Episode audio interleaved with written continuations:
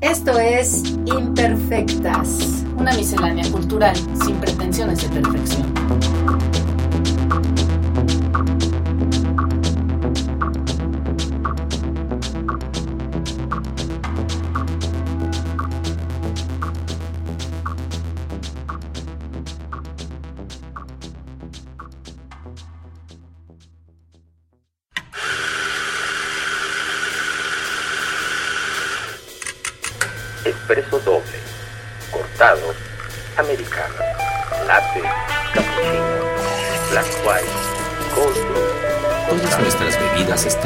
En el tiempo exacto, con la dosis perfecta, el molido justo y el beneficio agregado del cariño para lograr el efecto buen tono.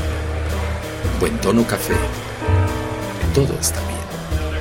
Avenida Universidad 1887, local 5, Oxtopulco, Coyoacán. Búscanos en Facebook, Twitter e Instagram como arroba buen tono café. Ven por un café a buen tono. Café cantante.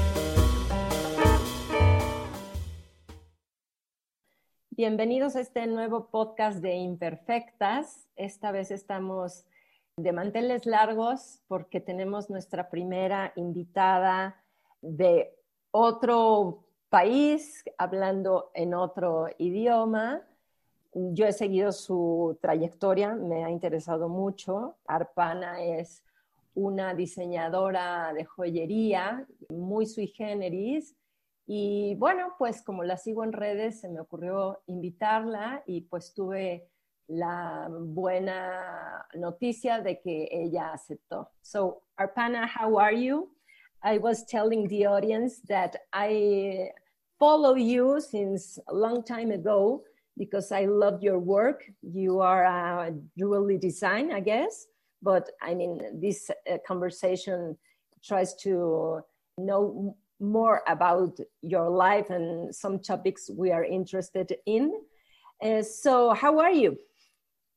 Hi, Maria. Um, first of all, thank you so much for having me. This is my first time ever doing anything that is Mexican, uh, a place that I, Mexico, a place that I love and has actually inspired my jewelry work tremendously. Yeah, I Um, know. yeah, it was after my travels to Mexico that, you know, I think I had somehow, um, I'd been interested in jewelry and beading um, for a long time. And I think my travels to Mexico really brought in uh, a wider spectrum of colors and culture. And I felt like I had a point of connection. So I'm very, very happy to be interviewed by you. We've had conversations over Instagram many times. I think the Yes. last conversation, a really lengthy one, was talking about Frida Kahlo. But yes, I uh, to everybody um, that's listening, I am so sorry I don't speak any Spanish. I learned how to say that in Spanish. Lo siento, no habla español. I am a jeweler, uh, but my background is in painting and sculpture. And currently, actually, I don't know if you know this, the last two years I decided to go back to school, and um, I studied acting for two years Wow. and now i'm currently yeah now i'm currently um, kind of on the side studying script writing um, and trying to make short films for my jewelry um, so yeah i kind of have a bigger discipline now which makes me very excited and scared but excited Yeah, you are a very polyphacetic person. Lo que Arpana nos está comentando es que ella está muy contenta de estar acá, que de hecho la inspira muchísimo el contacto que ha tenido en México, ha venido varias veces, quiere mucho este país y el color y la serie de gamas que ve aquí de estilos, etcétera, han tocado, que además es algo que yo me he dado cuenta mucho, su joyería. Ella había antes estudiado escultura y pintura y regresó a la escuela para estudiar actuación y para hacer, por lo pronto, pues una serie de videos en relación con su diseño de joyería. So tell me, because I really don't know if uh, a broad audience here in Mexico, I'm sure that uh, a lot of persons will follow you. But how do you start? You were born in Nepal, I guess. yes So tell me more about your background, your life. So um, I was born and raised in Kathmandu, which is the capital city and the biggest city in Nepal. Um, I lived there till I was 24 years old, and I started living in New York full time around 2012. I was going to an art school here, studying painting and sculpture predominantly. And you know, the school that I was going to is called Cooper Union, and it's a really small school. It's very, very intense. And I felt like as an international student coming into a really big city with which I loved, but you know, it's very competitive, it's very it's a totally different culture. It's you know just the fact that i had to personally and like emotionally and cerebrally match the wavelength of, of the school that i was going to and the city was a lot for me. So i started making jewelry as a way for me to remind myself why i like art that it's not about the Gagosian gallery and the art history and the crazy Western canon of like complexity of art. But it was really because I think um, making art is something that not I don't want to say art and sound cheesy, like you know a cliche. I make art, but doing something creative is you know if you're born with it and if you're inclined to it, you really do it because you love, and then all the other jargon comes with it, right? The industry, like the art world, and blah blah blah. So the academics. So I felt like I needed to find myself. So I started making jewelry before I had graduated from school, I was very fortunately, I'd been working on my jewelry for about two to three years. And then I was like, okay, I have all this work at home. What do I do? So I started sharing it on the internet because that was the only place I could share it with people. I did not understand what that would mean, but I got lucky. I had this wonderful writer, Marjon Carlos, who used to work for Vogue. She saw my work and she talked about it and she wrote an article about me. And this is when i had like 3000 followers on instagram which is most of my college friends you know so i was like wow this is incredible.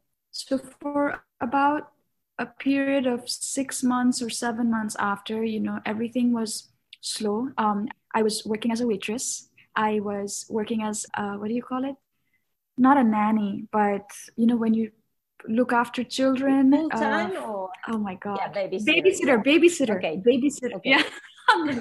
I forgot what I was doing. But I was working as a babysitter and you know doing two jobs. It was so difficult.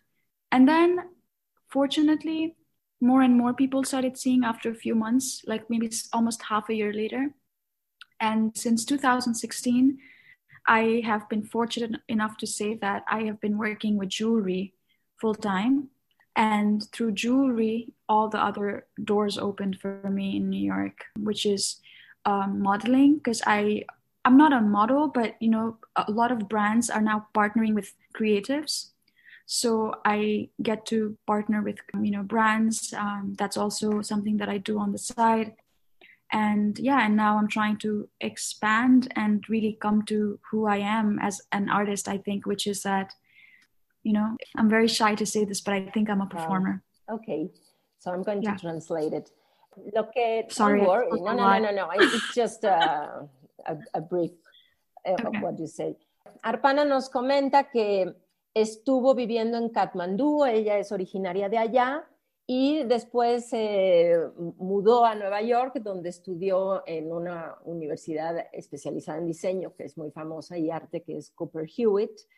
Ella no necesariamente se dice que hacer arte eh, para ella es como un poco cliché, pero que en realidad más bien su idea de hacer joyería tiene que ver con un espíritu creativo, puesto que desde que llegó a esta gran ciudad sintió que el ambiente era sumamente competitivo. Después de dos o tres años de hacer joyería, entró a Internet y que fue la manera mágica de dar a conocer su trabajo. Después hubo alguien que la entrevistó en Vogue y pues antes de eso era mesera y también eh, cuidaba niños y desde el 2016 ha ido expandiendo su campo de acción. Es modelo y bueno, sí, es una mujer muy guapa, luego la verán ha hecho también joint ventures o asociaciones con ciertas marcas que la han podido patrocinar y viceversa. Y entonces en este momento ella se siente expandiendo horizontes y se siente más que nada a performer, ¿no? Lo cual sí. creo que performer is the perfect word for that. I mean, there are a lot of translations, but I'm sure that all our audience are going to be right about what you said.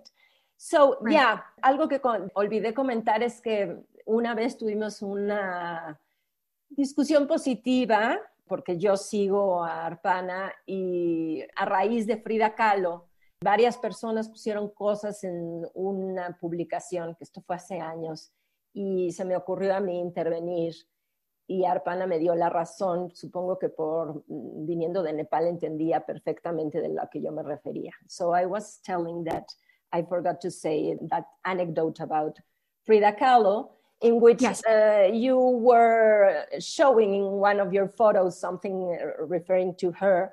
And mm-hmm. a lot of persons comment this and, and, then I start to get involved in a very yes. positive discussion, which I think yes. that was. And I think it was positive because being you from a background very similar yes. to us, which is, I mean, kind of hybrid, yes. you know, being from Nepal and going to New York, you really understood what I was meant to say, which is here in Mexico, we have this phenomena uh, which calls Frida Kahlo, but I think that it's a lot of uh, things concerning Frida Kahlo equals Mexico.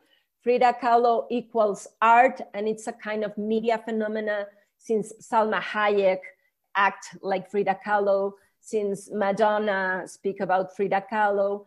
But I mean, when I start uh, remembering what I said that day, it was that we were a lot more of artists, not only Frida Kahlo. And I think, I guess, that at that time in that discussion, I said that even though it was overrated or not, the thing was about commodity, you know, that Frida Kahlo finally to the global public resembles something like a kind of a, a hybrid between art, craftsmanship, Mexican feminism. But I really don't know if the broad audience really understand what Frida Kahlo was. But this was very, very, very interesting. And, and you said, yes, I know what are you talking about. So I would like to mm-hmm. ask you, I'm going to translate it right after I finish and then you speak. Sure. You are from Nepal. Yes. And you live in New York. Mm-hmm. You have the opportunity to work with independent art which we call indie. As well, you have been interviewed magazines like Vogue. How do you make this balance between not losing the essence of what you try to mm-hmm. communicate, mm-hmm. the importance of identity, mm-hmm. instead of sell this as a commodity, as a merchandise? Well, under this global phenomena which we call capitalism and that we know it brought a lot of problems for that. So I'm going to translate it.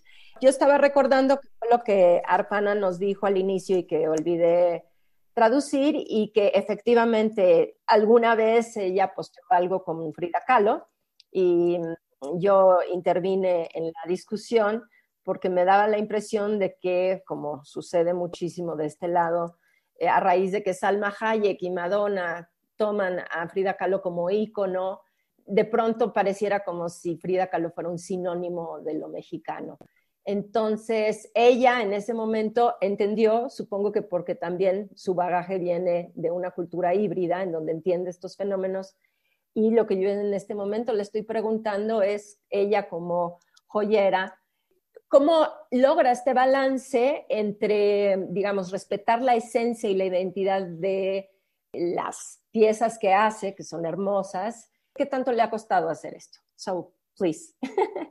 yes, so there's a few parts to the question. Yeah. The first, I'm just going to start off with, um, you know, how I, you know, when you talked about how do I keep the authenticity of my work while living in America, despite the fact that I'm not from here. When I say America, I mean the USA, sorry. Everywhere else in the world, believe it or not, where we come from, we're like America, and yes. it means the USA. So I want to make that distinction because I'm having to learn that myself because I think um, Latin Americans feel very differently about this and Canadians feel very differently. So, um, yes, totally. I think we live in a time, I mean, okay, I started sharing my work in a pretty, in a very corporate platform, which is Instagram. A lot of us are already putting our work up in corporate platform because it seems like the opportunity for us to get visibility for our work is much more higher there than now in the real world. For us as artists to put together an art show in a space is expensive. It's hard to find the space. It's hard to get people to come and see you. And because everybody lives on Instagram, especially young generation, and the older generation that is looking for the new, they all live here now. And I started my work there. So I was already kind of, uh, how do you say it? Um, not trapped, but there is a sense of limitation that comes from exhibiting my work in this place. In the beginning, it was very freeing because a lot of us did not know how the media worked. We were still figuring it out. We were more open minded than we are now, in social media, at least, is my opinion. So, you know, and also the US is in this, uh, it's, it's kind of in a phase where the new commodity, since you talked about capitalism, the new commodity to sell is identity. Before, identity was something that we were trying to take from a system. Now it's almost like we sell our identity to the system. I am so and so. And then a corporation says, Oh, great, let me pay you money to talk about that. Before, you couldn't do that. Before, things were pretty anti corporate. At least, maybe I would feel like, you know, your, your time in the 90s and maybe early 2000s, you remember them, and 80s, you remember them very distinctly. There was so many different types of music there were so many different types of art you could talk about like corporate crackdown on independent artists but now independent artists are unfortunately we have to rely on this larger corporate mechanism to make our work and put it out there. On top of that social media was originated and popularized from the US so everything is very american you know even though everywhere else and everybody else around the world uses it, I feel like the larger dominant rhetoric, ideas, and culture is very American, like as in USA American. So I'm not going to, you know, lie that it is actually really difficult to fully be yourself, especially politically and ideologically, and have the larger American audience or the larger world accept you. I'm actually craving and I wish for international audience more because I want to foster a dialogue about how big the world is because in social media it's very very small. So yeah, I think you know there is the benefit of it which is that I have followers in Greenland. I did not even know about this. I'm like, what? That is crazy. Like why does this woman in Nuuk in Greenland follow me. This is bizarre. And then I went to Iceland and these two girls were like coming after me, being like, oh my God, I love your jewelry. And I'm like, what is going on here? So there is beauty to this, which is that the world is connected, but it is a smaller part of the bigger world being connected. And and what I wish is for this media and and for my work to have a larger audience that we can foster a much larger conversation. Like, you know, when you talk about Frida Kahlo, that's essentially, I think, what we were talking about. We see Frida Kahlo as a celebrity icon because the USA picked up on her as a celebrity. They made all these movies, and she was almost like the equivalent of a rock star. Like, you know, she was a big icon. And people say, oh, my favorite artist is Frida Kahlo, but which work? What part of her life? What period of her life? You know, and despite the fact that I went to school and I did presentations on her, I don't remember all her work myself. But, you know, it's like when a lot of people go to Mexico, they're like, oh, I have to go to the, I think it's called Casa Azul. Is it? Yeah. You know, and for me, I was like, I want to go see it, but I feel like mm, maybe I don't because I'll go to the uh, mercado, the, the artisanal mercado, and I'll see like a Frida Kahlo on like like yeah. earrings, and then I walk around and there's Frida, Frida, Frida, Frida, Frida, and I was like, in some ways it made me really happy because Diego Rivera was in the background. So that was really funny. like nobody, Diego wasn't there. But when they were alive, Diego was the star, you know? So I think it's important that the way the US tends to pick up on international culture is by making them iconic, making them a product, and putting it out into the world in a way that you can consume. But my belief is that true work and true value that you can't put a price on consumption and that's something very hard to deal with here i still haven't figured it out uh, my work essentially wants to talk about value too how does the world come up with a certain agreement on how we can value things? Where does the value lie? So it's a tricky world to navigate, especially for me now. But again, through social media, I have also been able to show my work in real life. I think it is still very possible to have your stance, but I am afraid yeah. the more corporate things get, the harder it is going to be for people like us. Yeah. Okay. Yeah, totally agree. Arpana nos está comentando que ella empezó efectivamente en Instagram por tratarse de una plataforma evidentemente corporativa que permitía hacer cosas que para un artista promedio es muy difícil hacer en una galería, debido a que son caras, debido a que hay menos difusión. Y en cambio, el hecho de tener esta plataforma ha hecho tenerla en contacto con generaciones más jóvenes e incluso con generaciones que ven a los jóvenes hacer esto. Ella en un principio se sintió muy libre y siente que ahora sí, evidentemente el mercado de estas grandes corporaciones de pronto te apuesta o te paga para que tú quieras decir algo, quieras declarar algo.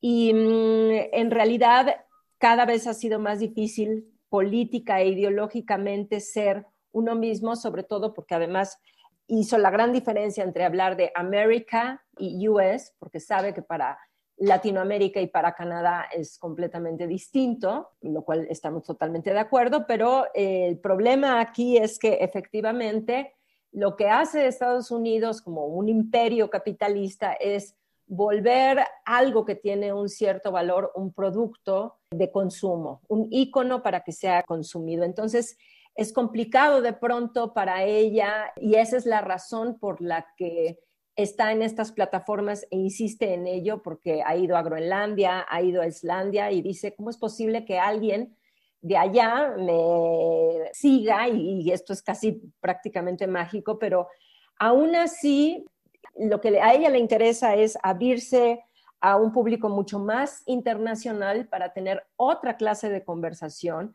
porque realmente sí le interesa mucho dónde es que reside el valor de estas cosas, ¿no? O sea, no está de acuerdo con que Frida Kahlo de pronto se volvió como una especie de rockstar, con todo y que Diego Rivera se quedó detrás hoy por hoy, en su momento no.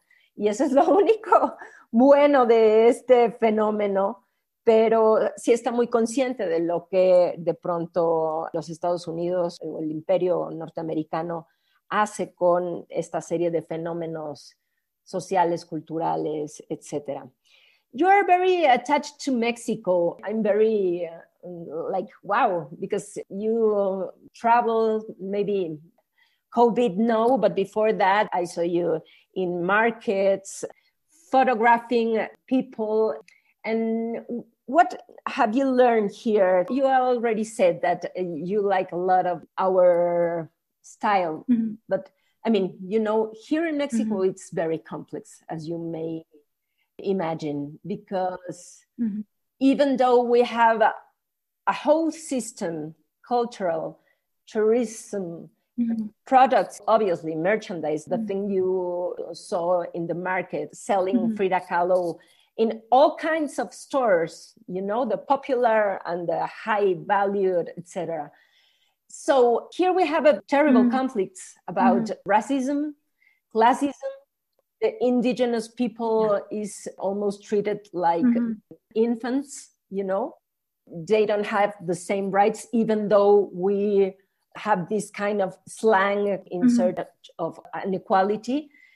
Maybe some things are gradually changing, but I guess that in the essence, uh, we keep the same. Mm-hmm structure yeah. centuries ago. So I was very curious about because maybe you have that kind of system mm-hmm. in Nepal, I really don't know because I've never been there. So it's incredible because maybe I'm being very chaotic, but start to talk mm-hmm. about identity, ethnicity, and the current panorama or the current uh, yeah spectrum of things like uh, mm-hmm. gastronomy here in Mexico, contemporary art, the way we consume things, the way we indulge ourselves, not feeling guilty about buying something because we think that we are in a contemporary museum of art. We start seeing something, and after that, we go to buy, you know, the incredible yeah. artisanal things or this bag that mm-hmm. is uh, made by Indians. So you pay and you have like this, oh, this rebound that like, oh no, this money is well expended. And after that, you go to a kind of a boutique restaurant or yes. you know in in order to eat mole. But i mean and the meal is like you know. So i'm i'm very curious about it. How do you think nepal how do you live these things? In new york or when you travel in order to find inspiration so this is really interesting. Um, the first question you asked me is that you know how that I love Mexico and how what is the larger feeling that I have about it. And um, it is, for me, the first time I landed in Mexico City, got out of the plane, went through the immigration, whatever. And as I started, you know, as I left the building, and the closer I get towards leaving the building, I look at everybody and I'm like, hmm, everybody here looks like me, but I don't speak their language. And it was the first time ever in my life that I had traveled to a totally different part of the world. And yet I felt, of course, physically, that people resembled where I come from a lot. And there is complexity within Mexico where everybody looks very different too. But, you know, I think if a Mexican went to where I'm from, they would feel pretty much the same. They'd be like, this is really strange. It's like a parallel world in a completely different part of the world. I was a tourist, and I am afraid that when I, as much as I love to travel, and no matter how much I'm going to travel for the rest of my life, and no matter where I go, most places I'm always going to be a tourist. There's always going to be a lot of things that I will never understand. But I can say that no matter where I've traveled, there is one thing that is true to everywhere, and that is hierarchy, social and political hierarchy, no matter what. There is racism around the world, but I think the most pressing factor in today's time is actually classism for me. It seems that people are okay with you as long as you have money. And oftentimes, indigenous people are, you know, because of past constructs, they have not had the opportunity to, how, how do you say this, do better in present times. But I think that's true for most places in the world where I come from in Nepal, we have a completely different system. It's the caste system. I don't know if you know much about it. I'm sure you do. There are four distinct yeah. classes or stratas of society, and you cannot, if you're a woman, you can climb it or you can fall down. But if you're a man, you stay fixed. It's very complicated. It's totally different. And most times you can't even tell um, what caste somebody is by the way we look because we're so mixed. So we have to figure it out through our last names. And our last name tells us what caste we belong in. But that is slowly changing in Nepal because, you know, just because you're from the lower caste doesn't mean you don't have money anymore. And so people are treated differently based on, you know, of, of course, what class they belong in. So you know i've thought a lot about this when i've been to mexico you know especially when i when i went to like the beach towns like tulum and stuff i would see that majority of the beaches by the i mean all the beaches were pretty much taken by western businesses predominantly american all the locals are being forced inside the into the mainland which is where a lot of people don't want to go to because you want to go to the beach and you want to go to the parties and all the fancy hotels i'm guilty of that but what i find that that is essentially what gentrification is in America uh, or the USA, and people keep complaining about it here. But Americans will go there and enjoy and do the same thing that they are against in their own country, you know.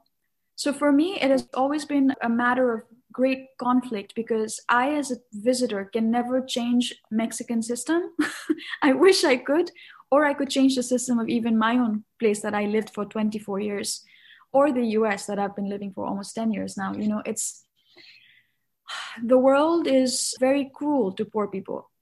You know, even us that when we talk about how much we need to change our as an artist. Like oh like i want to talk about all these different identities or different structures in society and my work is about blah blah blah. Essentially we are still selling it or want to sell it or need to sell it in a world that can actually be a trap for all of us unless of course you're very rich and then you can get out of it. I think the world in general for all of us you know there's so many problems. There's so many like humanity and societies the way society was constructed in the past. Like you said we still have the almost the same problems still right? It is just there is a lot to process there is a lot to solve still but i think that when i travel at least i try to be very conscious of where i'm buying from. So oftentimes when i would go to the markets and i'm looking at beaded jewelry oftentimes it would be women that were making the jewelry on the spot and i would buy it from them because i know that the money goes to them big shops i will almost never buy like an artisanal work because it's very very difficult for me. For example i brought up tulum before because you know of the obvious uh, gentrification of that part of mexico. For me i find that when people go there and they don't want to talk about it is one of the most inconsiderate way of visiting a place because you know exactly what is happening. Paying a thousand dollars or $500 by the beach when you know the majority of the business owners are not Mexican, are not, is very difficult. Mm-hmm. So I think people have to be very conscious about how they're spending their money. You can't change everything, but you can make little efforts in your own consumption to change things for few people. And I think the more and more we talk about these things, the more they are subject to change. So oftentimes, you know, poor people are never the ones talking about. I don't know if you're following up with any conversation in the West. Mean, a little bit in Europe, but a lot in the US about privilege. You know, everyone's like, but you have this much, and like, you know, you are more privileged than so and so. That concept exists everywhere in the world. Where I come from, there are still hunter gatherers. We actually have hunter gatherer tribes who do not own land, who travel from one forest to the other, and sometimes they come into the city or towns because they need food. They're still hunting monkeys. They're still hunting like wild animals and eating them. They do not want land. The government has tried to like say like, why don't you guys come and start farming? And they say, no, this is our like lifestyle and even we for a lot of nepali people we don't know they exist because a lot of us don't have the access to know that they exist you know i've never been in contact with them because i live in the city so it's kind of an interesting time to be alive in because i think maybe for the first time in in our lifetime as humanity we are so globally connected and we're starting to see similarities around the world and starting to see all the problems as well I feel like this could be a big conversation in itself. Yeah. A whole other conversation because I think it's very important. And my work is essentially dealing with the same concept. You know, I have no issue if a big company is inspired by small tribes. I do have issues when they don't employ small tribes to make that work. So for me, it's about a fine balance of how can we have a good ethical exchange because that is possible.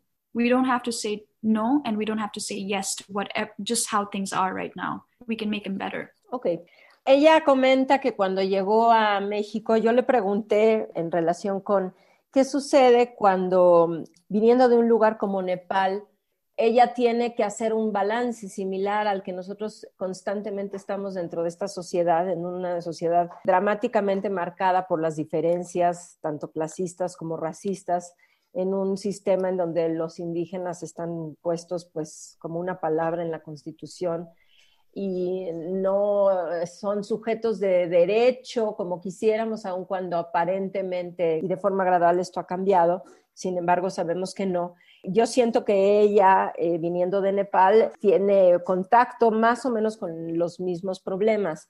Y ella me responde que sí, que la vez que llegó a la Ciudad de México por primera vez, todos se veían como ella, pero ella no hablaba como ellos, ¿no? Y era como sentirse en un mundo paralelo. Sin embargo, y con todo y que le encanta viajar, ella era turista aquí y aún así entendía lo que sucedía en un cierto sentido respecto de las jerarquías sociales y políticas que se repiten en el marco de un mundo globalizado bajo un sistema capitalista. Probablemente no podamos hacer muchas cosas como turistas y sobre todo ella viniendo de un país como Nepal en donde solamente hay cuatro estratos y la mujer probablemente pueda ir de uno a otro, pero para el hombre esas cosas son fijas y están hasta incluso declaradas en el apellido que llevan. Entonces, desde su perspectiva y en su trabajo diario, aun cuando veía que Tulum estaba lleno de tiendas, pues que evidentemente eran norteamericanas, ella intenta tanto allí como al hacer sus piezas no comprar a través de intermediarios, sino comprar directamente a los artesanos. Cree que es un momento interesante en el sentido de que la gente se está dando cuenta, la humanidad tiene que encontrar dentro de esta globalidad y dentro de esta conectividad un intercambio que sobre todo sea ético. También nos estaba comentando de unos recolectores en Nepal que viven como nómadas, cazan y comen, por ejemplo, de pronto monos, etcétera. No quieren la tierra con todo y que el gobierno insiste en dárselas. Y son cosas de las cuales ella incluso ni siquiera ha tenido oportunidad de tener contacto con ellos, viniendo incluso también de una ciudad. Entonces, es un momento en ese sentido interesante para ver qué cambios se pueden hacer desde el contexto individual. So, Arpana, during COVID and before mm-hmm. COVID, you were very conscious about the problems in Nepal. You were mm-hmm. doing this kind of a campaign, or I don't know if it's really fundraising. Yes. You have a, in your website, this part that is like COVID 19 in, mm-hmm. I guess, some of the profits there are going to be mm-hmm. given to certain kind of people. I don't know if you will, yes. would like to talk more about it. And how have you lived this pandemic period? I mean, because nobody really do know what was going to be about, but I guess mm-hmm. that we have right now some kind of negative but also positive advantages concerning this period. So tell me more about it. Sure. Um, so the COVID 19 fundraiser that I made for Nepal was during that time when Nepal was starting to um, earlier in the early stages of lockdown. So Nepal is a really poor country. You know, it's one of the poorest in Asia. It's a complicated place. We also have really rich people. So, you know, I don't want to say, oh my God, everybody's poor. It's like the way people think of like Latin America all the time. You know, it's like, it must be so bad. So I don't want to give that impression. Mm-hmm. but for most part, it, it is a very poor country. A lot of people, especially men, and also with time, women, have to travel outside the country. A lot of them go to India because it's nearby for work, or they cross over the borders these people usually don't have the money anyway, or they don't have the skills that would give them jobs. And we have a huge issue with unemployment back home. So when the country was having a lockdown, the country shut down without being able to get all our people. In that process, a lot of them did not have the money because it happened all of so suddenly. A lot of them didn't have money for bus or for food, and so they were traveling on foot for days um, to get back home. This happened in India too. It had, I mean, I don't know if you read the news in India too, but the country is so much bigger and there's a, yeah. you know, significantly more people, like a billion people and counting. So they had a huge migration of people on foot uh, with no food, no water for most part, traveling back home.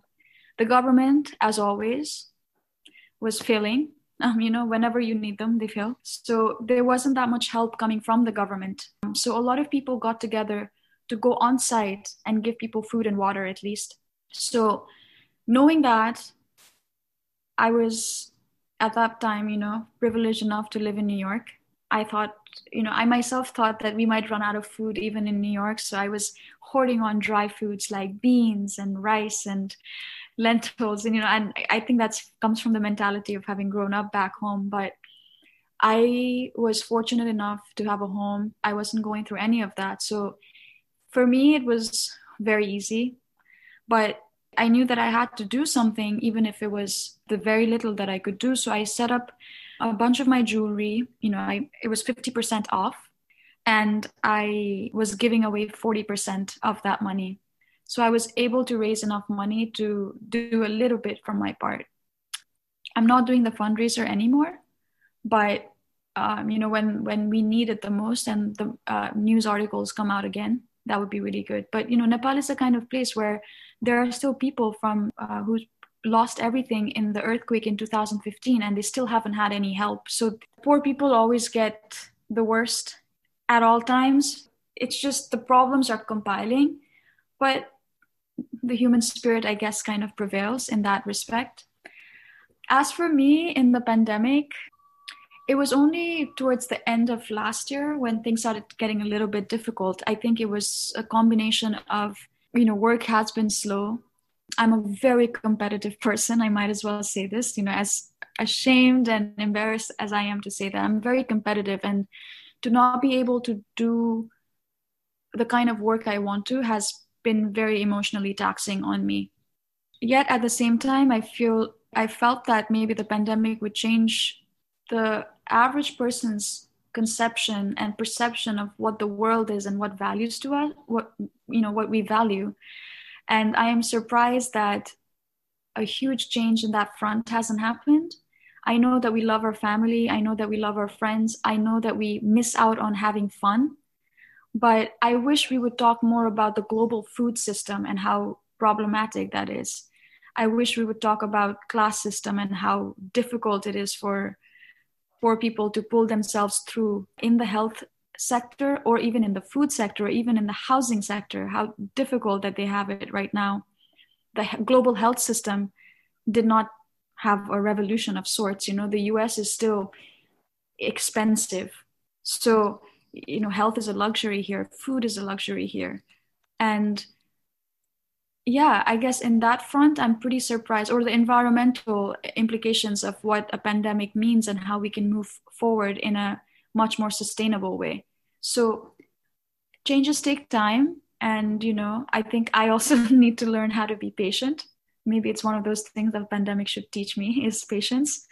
But I am surprised that uh, governments and a lot of us haven't mobilized for better food system and better health system around the world. Ok. Bueno, yo le pregunté a Arpana sobre mm, qué yo supe que tenía en su página una parte de sus joyas que estaban dedicadas a hacer una especie de procuración de fondos que se llamaba COVID-19 y mm, le pedí que nos comentara un poco más de eso y además, a raíz de eso, cómo es que ella ha vivido este momento de pandemia. Entonces, ella me dice que, bueno, pues Nepal es un país pobre, eh, con una complicada distribución de la riqueza, un poco quizás como México.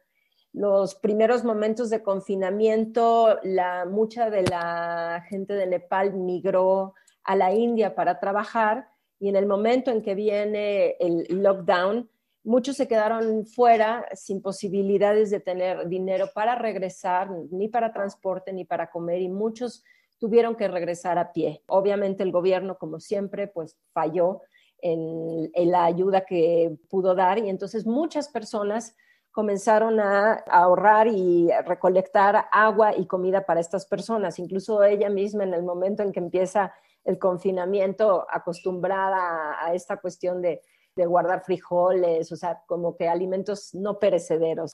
Entonces, lo que ella hizo fue para ayudar a Nepal, que además ha sido un país que ella dice que desde el 2015 con el terremoto hay gente que sigue sin tener un techo. Hizo que el 40% de esas ganancias se fueran directamente allá, de alguna manera para ayudar. Y esto ya no lo está haciendo en este momento.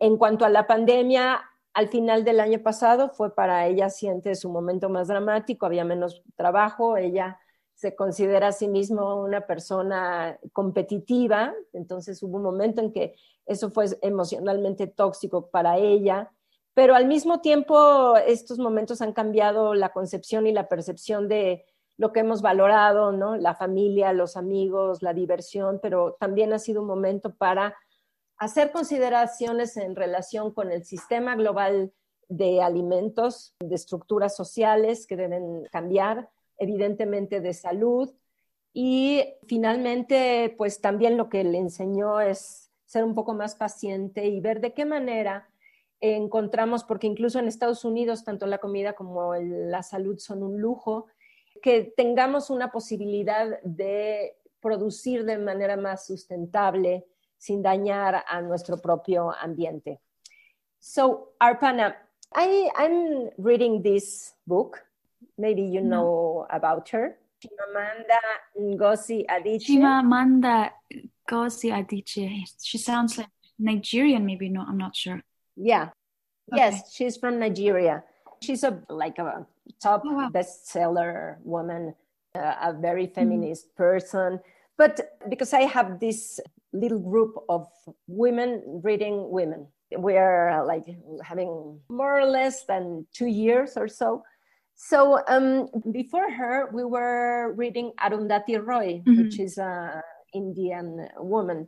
But this is very, um, how can I say it? It's like you are watching a Netflix series, you know? I mean, everything is so perfect.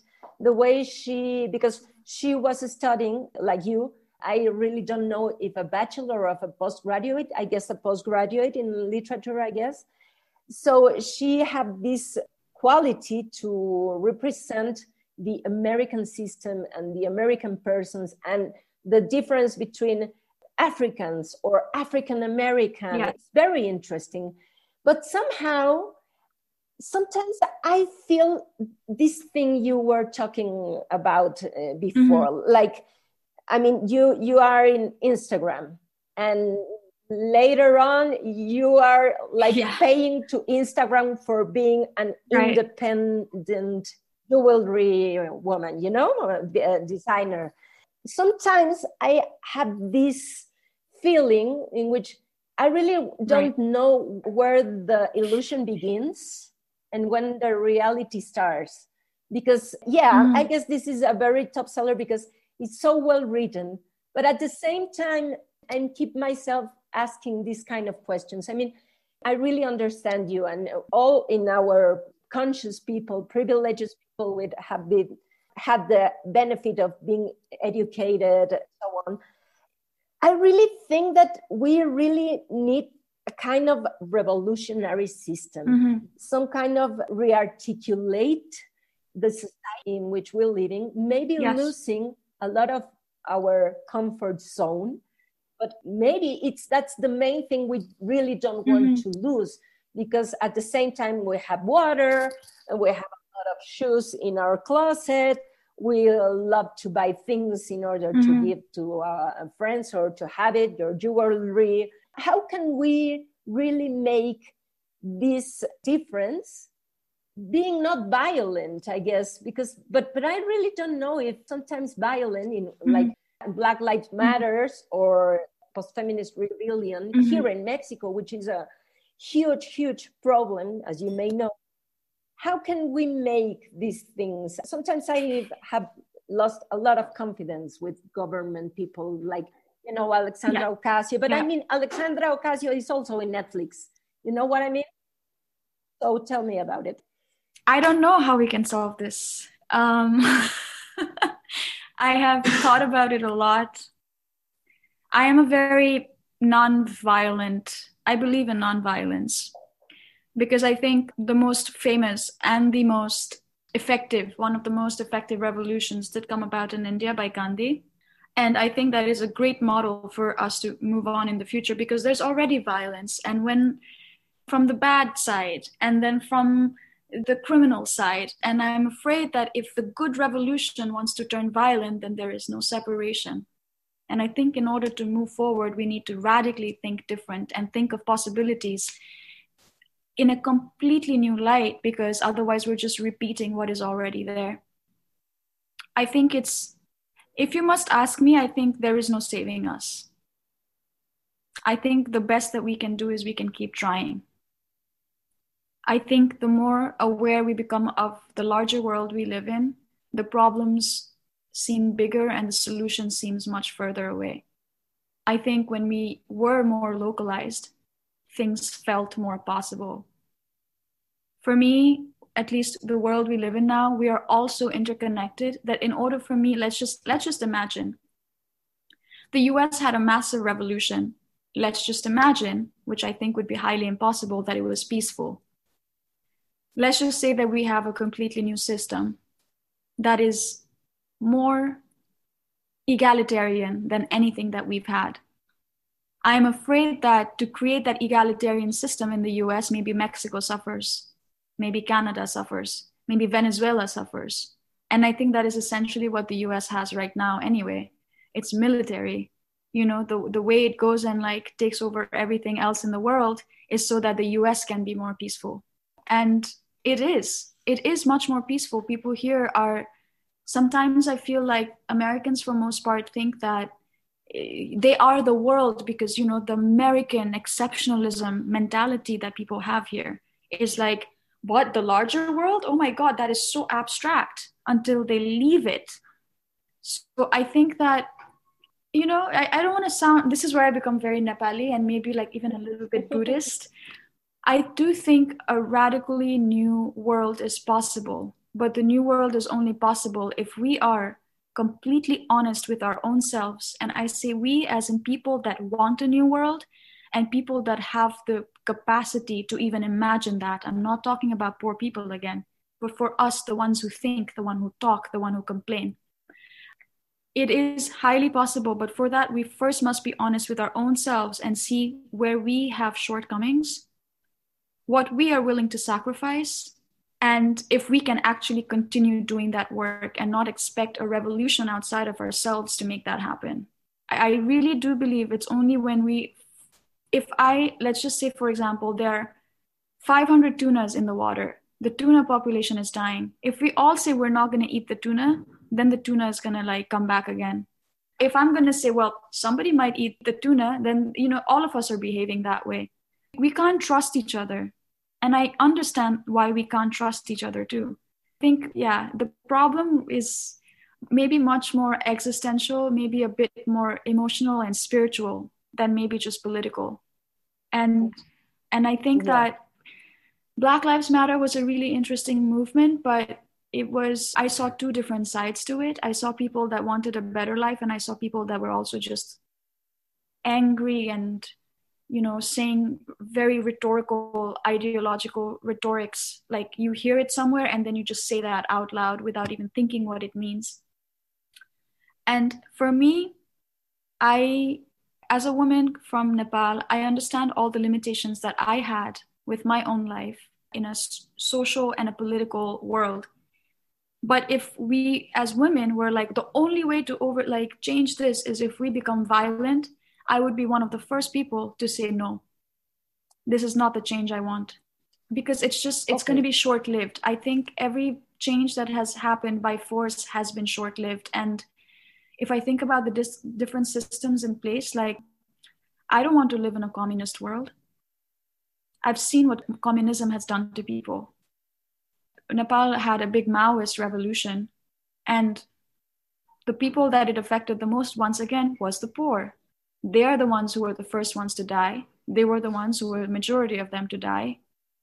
So I wish for a much more egalitarian world, but I am afraid that I being idealistic might become a hindrance in solving a problem in a realistic way. Yeah. I don't know if that makes any sense. Okay, totally agree. But there are so yeah. many things involved, you know. Bueno, lo que yo le comentaba a Arpana es que mm, me parece que en estos momentos estos cambios graduales no van a dar necesariamente un resultado como el que nosotros esperamos, como el que nosotros queremos ver mientras estemos vivos. Y le ponía el ejemplo del libro que actualmente estamos leyendo en un grupo al que pertenezco, Americana, de Chimamanda Ngozi Adichie, en el que se ve claramente pues toda esta cuestión vista desde la vida de una nigeriana que estudia en Estados Unidos y que además pues está también escrita que es como cuando uno lee entrar una serie de Netflix, pero es justo el punto, ¿no? A veces yo me pregunto si Chimamanda es una persona realmente contestataria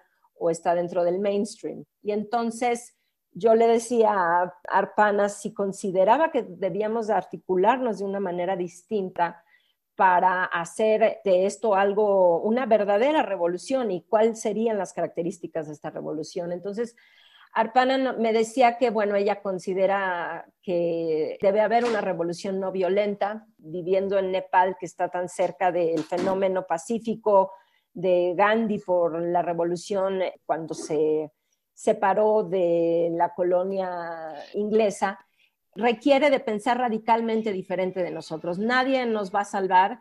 Seguiremos intentando que los problemas sean solucionados sin embargo, pareciera como que los problemas son aún mayores y las soluciones nos quedan aún más lejos. Entonces, ella opina que si imagináramos una revolución pacífica en los Estados Unidos, que nos diera eh, efectivamente a los Estados Unidos mejores condiciones igualitarias, siempre habrían otros países que están pagando esto, ¿no? O sea, Canadá, México, Venezuela, porque todo tiene que ver con una cuestión militar el mundo se hace de guerras para que Estados Unidos finalmente sea cada vez más pacífico. Entonces, cree que la forma de hacer este cambio es simple y sencillamente a través de la honestidad de las personas que viven con un privilegio, porque claramente los pobres que viven a partir de condiciones de supervivencia eh, no pueden hacer este cambio. Tenemos que estar dispuestos a sacrificar sin esperar que una revolución cambie las cosas, pone el ejemplo del atún, ¿no? Bueno, pues tú ves que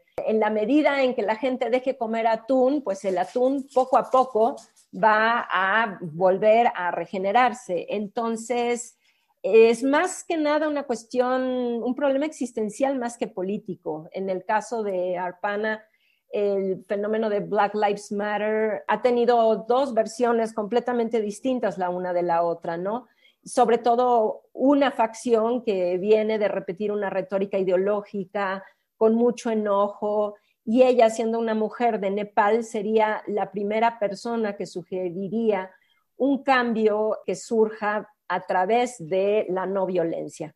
Considera que en Nepal hubo una revolución maoísta similar a la China, pero finalmente la gente pobre en el capitalismo o en el comunismo muere de la misma manera. Entonces, pues tenemos que desear más igualdad, pero de una forma más realista. So, Arpana, yes. we are almost uh, more than an hour chatting. It's nice to yes. Finally get in touch with you. I'm so amazed about this. I hope that luckily, when the confinement and the lockdown ends, and if you are able to be here in Mexico or me to be in New York, I hopefully would love to contact you and, and know you really in person, not through Zoom. But this is one of the things that connectivity, yes. global systems make happen as a, like a, a miracle. So, what's next in your career? What kind of projects do you have? You already mentioned to foster to a broad global community Tell us um, more about it, your future plans. The plan is to make small films, start by making small films, and the plan is to keep learning and get smarter and hopefully tell stories. And I think I'm, you know, I'm never going to stop making jewelry. Uh, I might take breaks like I did last year, but I'm hoping that I can kind of spend more time doing more films or videos and kind of this is where you know I get very like nervous too. I have to admit because I've worked for two years really hard in school and I have dreams and ambitions of you know how do you say it um, of changing my trajectory a little bit and doing more films. So hopefully that's what I do next. Yeah. And your jewelry project will be as well? Yes, it will be it will continue to be my passion project. I think that what was cool about jewelry was it was a way for me to introduce myself to the world. And it will always be something that I do.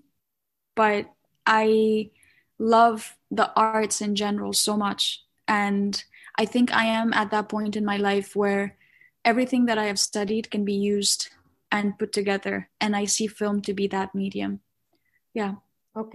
Le pregunto a Arpana qué viene eh, al futuro, qué clase de proyectos. Y ella está, después de dos años de haber estudiado cine, completamente abocada en empezar a hacer pequeños films su pasión seguirá siendo eh, su proyecto de joyería, pero ella se siente cada vez más inspirada y más abierta a experimentar desde este nuevo espacio, porque considera que todas las artes están intrincadamente ligadas y eh, es en este momento que ella considera hacer cine como un lugar de nueva exploración. So, Arpana, thank you so much for giving us your time. Thank you. So I hope that this is the first of many other moments together. I really wish you all the luck. Thank you. In your career, please uh, tell us whenever you are going to show your films, please do not hesitate to send us sure. something. I love, I really would love I teach oh, wow. but in a theoric way. Okay. I mean, I'm not a film producer, but I have a lot of uh, students that lately became my closest friends. Right. So yeah, I love film as well. That sounds so, amazing. Good luck. Thank you. And it was lovely talking to you. Muchísimas gracias, muchísimas gracias. Gracias. Y pues nos vemos pronto y mucha suerte. Mm, gracias. Bye.